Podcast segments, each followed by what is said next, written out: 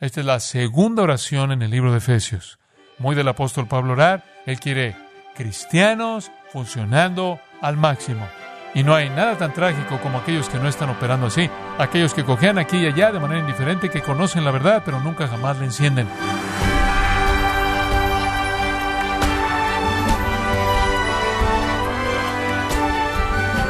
Estamos muy agradecidos por su sintonía en gracia a vosotros con el pastor John MacArthur. Sin lugar a dudas, aunque la oración es la actividad más sencilla de practicar por un creyente, para la mayoría termina siendo lo más difícil de cumplir. Pero ¿cuáles son algunos de los beneficios que Dios ha provisto para que los creyentes oren fielmente? El día de hoy, el pastor John MacArthur, en la voz del pastor Luis Contreras, contestará esta pregunta parte de la serie Aprovechando el poder de Dios en gracia a vosotros. Esta es la segunda oración en el libro de Efesios. La primera oración estuvo en el capítulo 1, versículos 15 en adelante, y Pablo oró por iluminación. Aquí él ora por capacitación. En el capítulo 1 él oró, quiero que conozcan su poder. Aquí él ora, Dios, quiero que usen su poder. Y realmente esas son las dos cosas. Esas son las dos cosas por las que cualquier hombre de Dios debe estar preocupado. Él tiene que tratar de decirle a su congregación quiénes son y después él tiene que tratar de hacer que actúen como tales. Él quiere que entiendan el poder y después él quiere que usen el poder. Entonces la primera oración fue, oh Dios, que tú los llenes del espíritu de revelación y conocimiento y el entendimiento para que puedan entender su herencia para que puedan conocer sus recursos, para que puedan conocer que tienen poder de resurrección. Ese fue el capítulo 1 y ahora él dice, oh Dios, oro porque puedan comenzar a hacer lo que ese poder los capacita a hacer. Entonces esta es una oración vital. Pablo quiere traer al creyente al lugar de máxima salida de poder. Él quiere cristianos funcionando al máximo. Y no hay nada tan trágico como aquellos que no están operando así, aquellos que cojean aquí y allá de manera indiferente, que conocen la verdad, pero nunca jamás la encienden.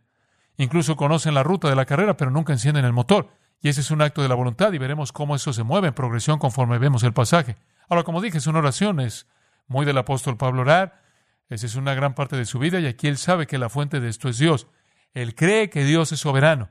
Y como puede ver, en un sentido él le ruega a la gente que responda, pero en otro sentido él le ruega a Dios porque él sabe que Dios es el motivador, Dios es el iniciador, Dios es la fuerza. Con frecuencia he pensado que si usted mismo no enciende su motor, Dios puede hacer algunas cosas que lo forzarán a usted a encenderlo, y habrá deseado que lo hubiera encendido por usted mismo. Pero aquí Pablo llama a Dios a activar el poder del creyente para que Dios reciba la gloria. Ahora veamos el versículo 14. Por esta causa doblo mis rodillas ante el Padre. Pablo está orando aquí, eso es obvio. Pablo hizo un hábito de la oración. Él oró, lo encontramos orando constantemente, lo encontramos hablando de eso constantemente. En Efesios 6, 18 él dijo, orando en todo tiempo, con toda oración y súplica por todos los santos. Y por mí, dijo él, a fin de que me sea la palabra, para hablar con de nuevo. En Hechos 6 oraron. Filipenses 1. Pablo hace la afirmación. Doy gracias a mi Dios siempre que me acuerdo de vosotros, siempre en todas mis oraciones, rogando con gozo por todos vosotros él oró por ellos todo el tiempo. En Primera de Tesalonicenses hizo lo mismo en el versículo 2. Damos siempre gracias a Dios por todos vosotros, haciendo memoria de vosotros en nuestras oraciones, acordándonos. ¿De qué te acordaste en tu oración? No de sus problemas físicos, sino que me acordé de su trabajo de amor y su constancia y su fe. Cosas espirituales. Y realmente creo, amados, que si queremos ver a Dios operar, tenemos que alinearnos con eso. Tenemos que orar siempre por todos los santos. El apóstol Pablo le dijo a los tesalonicenses, orad sin cesar. Romanos 12, 12, constantes en la oración. Filipenses 4, 6, por nada estáis afanosos, si no sean conocidas vuestras peticiones delante de Dios en toda oración y ruego. Hay muchas cosas en la Biblia que hablan de eso, pero estaba pensando en Colosenses 4, 2 y el término perseverar en la oración. Básicamente, la palabra que es la raíz para perseverar, cartereo, es una palabra que simplemente significa ser constante. Por ejemplo, es usado en Hebreos 11:27 de Moisés, en donde dice, se sostuvo. Él se sostuvo. Significa ser fuerte. Sean fuertes en la oración. Pero ahí la palabra no es cartereo, es pros cartereo. Y como les he estado diciendo, cuando usted añade una preposición al principio de una palabra griega, la intensifica. Y lo que le está diciendo ahí es, aguanten ahí con perseverancia en su oración. Sean fortalecidos en su oración. No nada más una conciencia rápida de Dios, sino oración fuerte, constante, perseverante. Hay dos grandes parábolas en el libro de Lucas que explican esto y creo que probablemente usted las recuerda. Una está en el capítulo 11. Cuando él les dijo, les dijo también, ¿quién de vosotros que tenga un amigo va a él a medianoche y le dice, amigo, préstame tres panes? Porque un amigo mío ha venido a mí de viaje y no tengo que ponerle delante. Y aquel respondiendo desde adentro le dice, no me molestes, la puerta ya está cerrada y mis niños están conmigo en cama. Bueno, hemos tenido ese problema toda nuestra vida. En esos días era para efectos del calor, pero siempre hemos tenido a nuestros hijos y no sé, eso es otra cosa. No puedo levantarme y dártelos. Pero bueno, os digo que aunque no se levante a dárselos por ser su amigo, sin embargo, por su importunidad, esa es su persistencia consistente, se levantará y le dará todo lo que necesite. Entonces, en otras palabras, él dice, el hombre no se va a salir de la cama la primera vez que le pide, pero si el hombre simplemente sigue golpeando la puerta por suficiente tiempo, le va a dar el pan para deshacerse de él en un sentido. Y después él dice, pedid y se os dará. No que Dios finalmente está fastidiado y le dé a usted lo que quiere, sino que dice aún, si un hombre a quien no le importa mucho y que está molesto te dará lo que quiere si eres persistente, imagínate lo que Dios quien te ama te dará si eres persistente. ¿Lo ve? Ese es el punto. Vaya Lucas 18. Y hay otro interesante ahí. Y dice que le refirió una parábola, versículo 1, sobre la necesidad de orar siempre y no desmayar. Siga. No se canse, simplemente sígalo haciendo. Diciendo, había una ciudad había en una ciudad un juez que ni temía a Dios ni respetaba hombre. Había también en aquella ciudad una viuda, la cual venía a él diciendo, hazme justicia de mi adversario. Y él no quiso por algún tiempo, pero después de esto dijo dentro de sí, aunque ni temo a Dios ni tengo respeto a hombre, sin embargo, porque esta viuda me es molesta, le haré justicia. No sea que viniendo de continuo me agote la paciencia. Tengo que deshacerme de esa mujer. Y el punto es este, si un juez injusto va a hacer eso por alguien que desprecia, ¿qué piensa usted que Dios va a hacer con usted, a quien ama? Si usted es persistente en su oración, la oración debe ser una lucha persistente. Virginia Stem Owens escribió, esto no es un oso de peluche cósmico con el que nos estamos acurrucando. C.S. Lewis dijo en uno de sus escritos en las crónicas de Narnia, él no es un león domado. El Lowe está convencido de que la oración para personas viviendo en la época tecnológica debe ser combate. Y no solo combate con el maligno, con la sociedad de uno, incluso con la persona dividida de uno, aunque es todos estos, es combate con Dios. Él dice, Debemos luchar con Él, así como Jacob luchó en Peniel, en donde Él se ganó su nombre Israel, el que lucha con Dios. Eso es lo que Israel significa. Nosotros también debemos estar preparados para decir, no te dejaré hasta que me bendigas. Considera a Moisés una y otra vez, interviniendo entre los israelitas y la ira de Dios. Considera a Abraham orando por Sodoma, la viuda demandando justicia. Esto es combate. El muslo de Jacob fue dislocado. Él pagó en el combate. Él salió cojo. El que lucha con Dios en oración pone su vida entera en juego.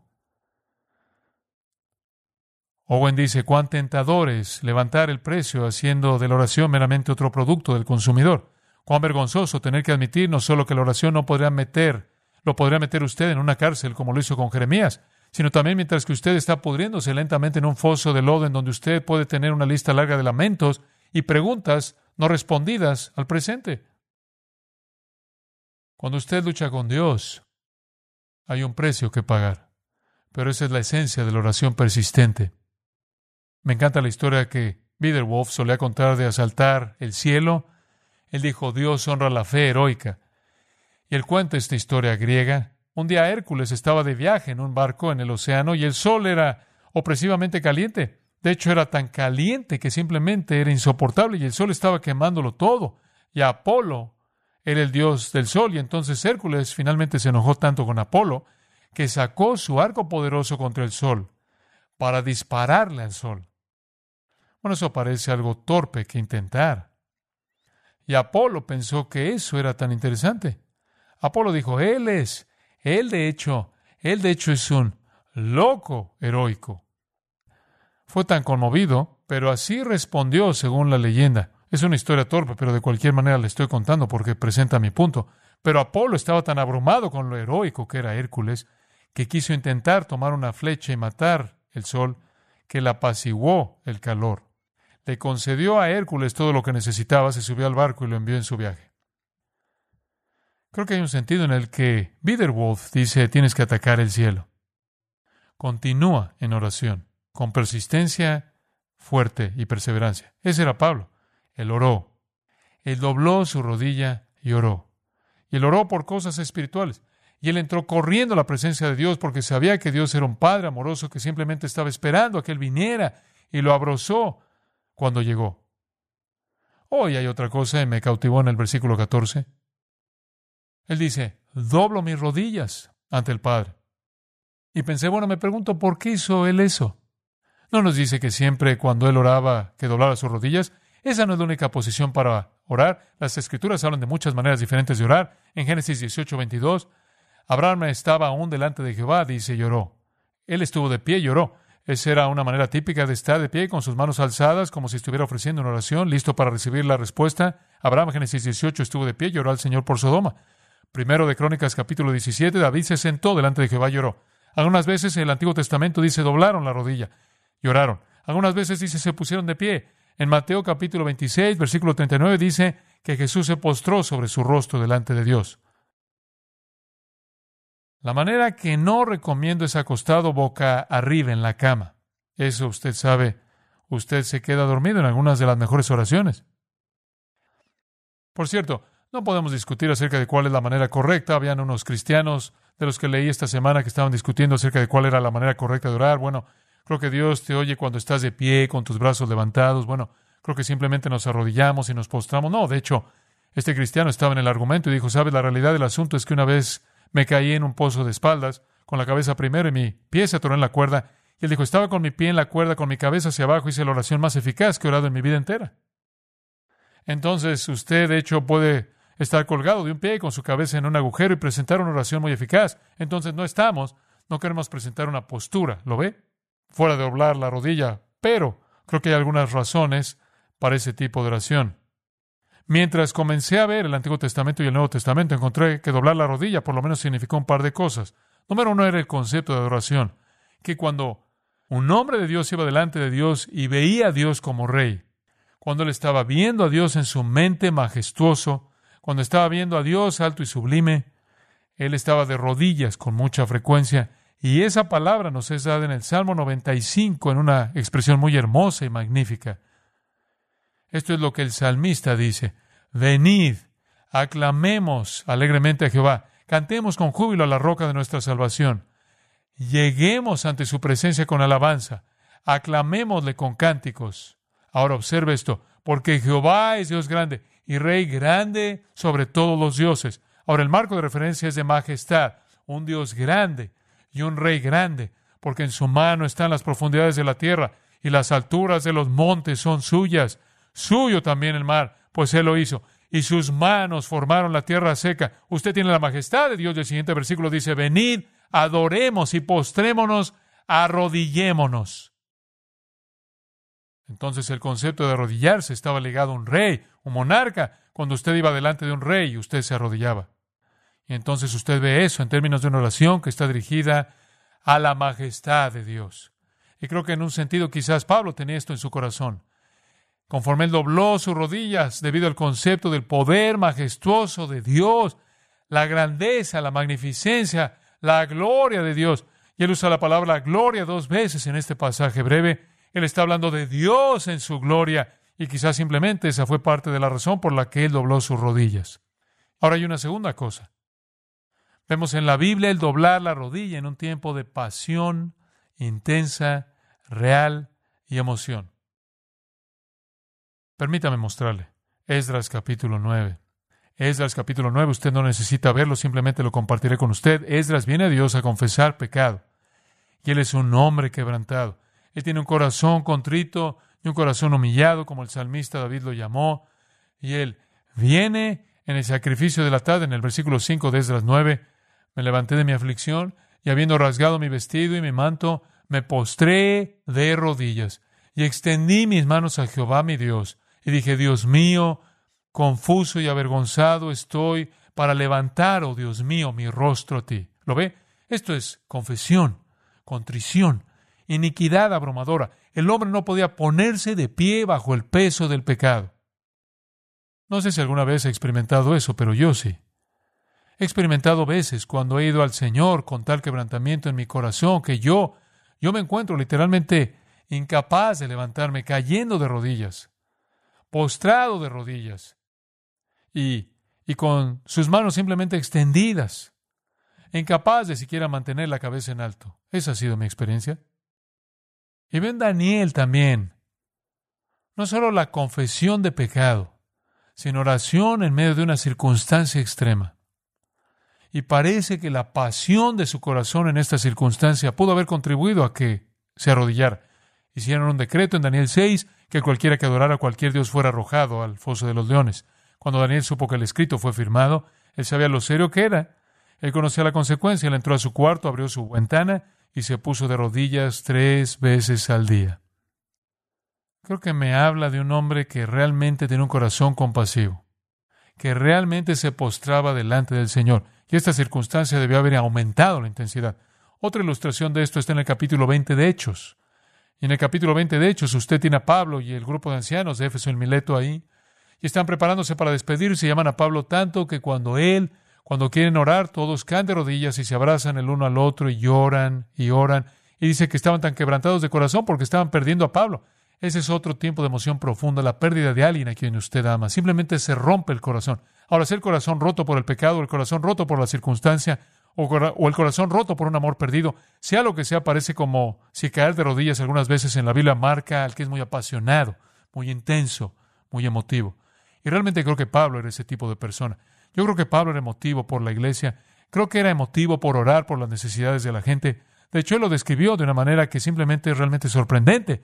En Gálatas capítulo 4, él lo describió de esta manera. Hijitos míos, él está rogando a los Gálatas porque se corrijan. Él dice, por quienes vuelvo a sufrir dolores de parto hasta que Cristo sea formado en vosotros.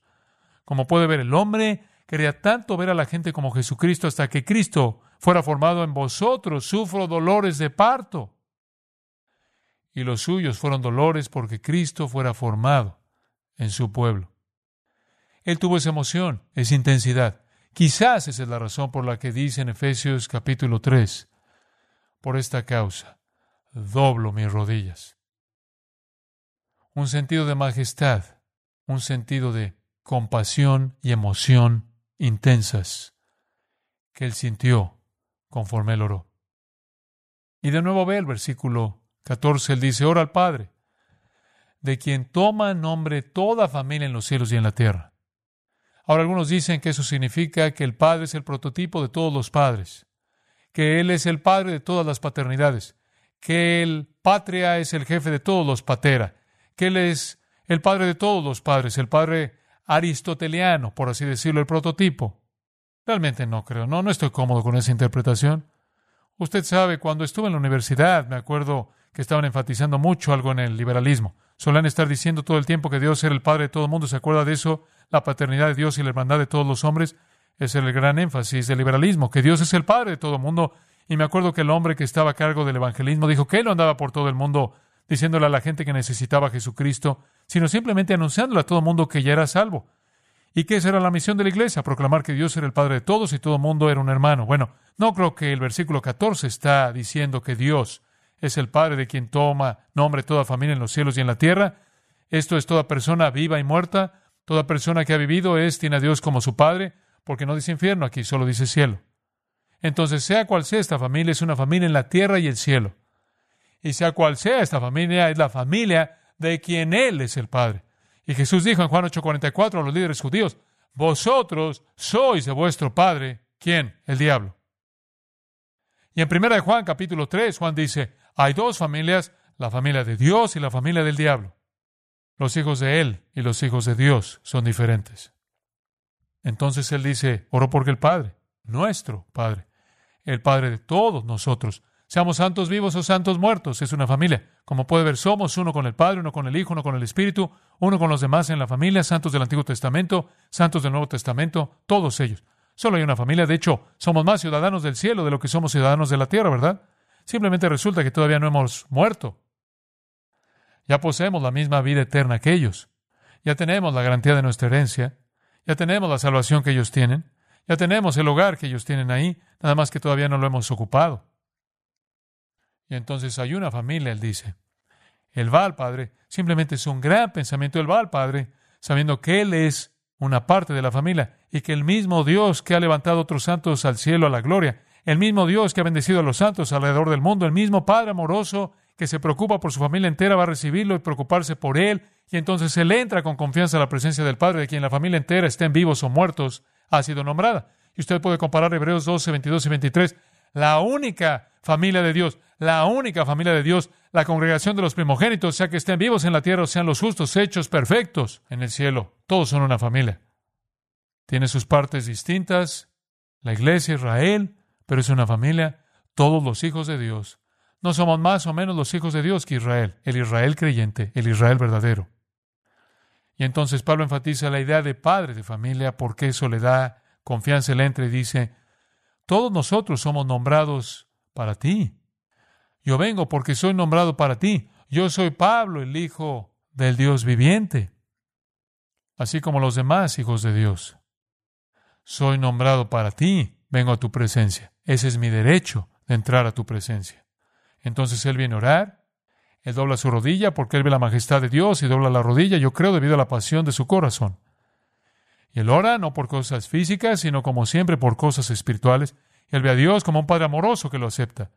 Y debido a que ve a Dios como un Padre amoroso que le da las mejores cosas a su familia, él pide con una confianza asombrosa, ve el versículo 16, esto es sorprendente. Él dice, Dios, te estoy pidiendo que concedas conforme a las riquezas de tu gloria. Ahora, de lo que le voy a pedir a Dios, quiero una carga completa, es lo que le está diciendo. Sabe, algunas veces un cristiano podría resistirse un poco, usted acude al Señor y dice, Señor, soy otra vez, no quiero mucho, podrías nada más, tú sabes, un par de gotas de gracia y bondad, esto va a estar bien solo un poquito. Bueno, escuchen, más vale que ataque las puertas un poco. Cuando el apóstol Pablo llega ahí, porque conoce al Padre magnánimo que tiene que ha bendecido a los santos que están viviendo en muerte, que están en la familia. Él no juega competiciones pequeñas. Él dice, quiero que Dios les conceda que reciban conforme a las riquezas de su gloria. Eso es diferente de dar, de. Por ejemplo, si voy con un hombre rico y digo, ah, soy pobre y estoy privado de todo, desnudo y ciego, no puedo alimentar a mi familia, no puedo mantener a mis hijos, no tengo nada, sé que usted ama al Señor y sé que usted es, usted tiene 10 millones de dólares, ¿podría ayudarme? Y el hombre rico dice, oh sí, y firma un cheque de 25. Y digo, gracias, hombre rico, me dio de sus riquezas. Después encuentro a otro hombre rico que tiene 10 millones o lo que sea, y le cuento la misma historia. Y él dice, oh sí, él dice, ¿cuánto necesitas? Y yo digo, bueno, cinco mil cubriría todo. Proveería un lugar donde quedarnos, eso sería para todo. Él dice, qué maravilla, y él firmó un cheque por 25 mil. Yo diría, oh, no dio de, dio de qué, conforme a. Tan rico como eres, esa cantidad de riquezas queremos. Ahora, Pablo va a Dios y él dice, Dios, ¿cuánta gracia tienes? ¿Esa cantidad deberías darles? ¿Cuánta misericordia tienes? Quiero que tengan esa cantidad. ¿Cuánto amor? Esa cantidad de amor. ¿Cuánto perdón? Esa cantidad de perdón, cuánta amabilidad, esa cantidad de amabilidad, cuánta bondad, esa cantidad de bondad. Dios, dales conforme a... ¿Lo ve? Ahora, esa es la esencia de la confianza en la oración. Y Pablo está presentando aquí una oración increíble. Él está orando porque en últimas veamos una manifestación completa de poder divino en nosotros, que seamos llenos de toda la plenitud de Dios. Y que esté entrando ahí diciendo, lo quiero todo para ellos. Un pensamiento tremendo. Conforme a todo lo que eres Dios, entonces oye esta oración. Bueno, las cosas específicas por las que Él ora se vuelven la llave para que el cristiano encienda el interruptor y encienda la planta eléctrica. Y veremos cuáles son esas la próxima vez. Oremos juntos. Gracias, Padre, por la comunión que compartimos y ha sido tan buena.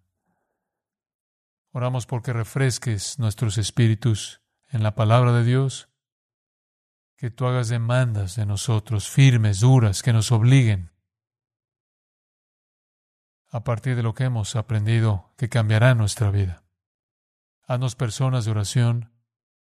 Ayúdanos a ir con confianza a un Padre amoroso porque llevamos un nombre y estamos en su familia, sabiendo que Él espera para aceptarnos con anhelo para satisfacer nuestra necesidad.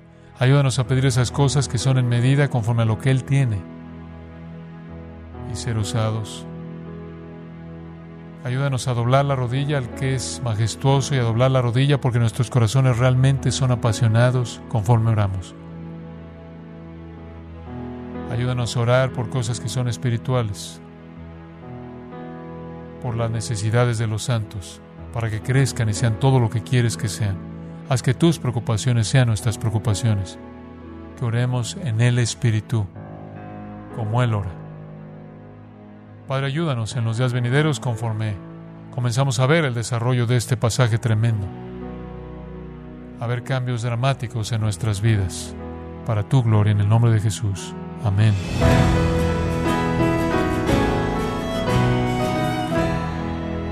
John MacArthur nos ha enseñado que la oración debe ser un esfuerzo constante y parte de nuestra vida diaria como creyentes. Nos encontramos en la serie Aprovechando el Poder de Dios, aquí en gracia a vosotros. Estimado oyente, Grace Community Church, bajo el liderazgo del pastor John MacArthur, ha organizado la conferencia Expositores 2023 en español, los días viernes 15 y sábado 16 de septiembre en Son Valley, California. John MacArthur compartirá el púlpito con su gel Michelin, David Barceló, Luis Contreras y Josías Grauman, entre otros, con el tema Admirando la Gloria de Dios. Para más información e inscripciones de la Conferencia Expositores 2023, los días viernes 15 y sábado 16 de septiembre, visite la página conferenciaexpositores.org. Repito, conferenciaexpositores.org. Si tiene alguna pregunta o desea conocer más de nuestro ministerio, como son todos los libros del pastor John MacArthur en español, o los sermones en CD, que también usted puede adquirir, Escríbanos y por favor mencione la estación de radio por medio de la cual usted nos escucha en gracia a vosotros. Es importante conocer no solo el país y ciudad de donde usted nos escucha, sino también la radio. Para quienes contactan nuestro ministerio por primera vez, pueden solicitar una copia del mensaje de promoción sin costo alguno, un mensaje por oyente únicamente. Si usted vive en los Estados Unidos o Puerto Rico, escríbanos a Gracia Vosotros, P.O. Box 4000, Panorama City, California 91412. O puede escribirnos a través del siguiente correo electrónico radio arroba. Le damos las gracias por su tiempo y sintonía en nombre del pastor John MacArthur y del personal, y le comento que estamos orando para que Dios continúe extendiendo su gracia en usted, mientras nos acompañe en la próxima edición, para continuar desatando la verdad de Dios un versículo a la vez, aquí en Gracia a Vosotros.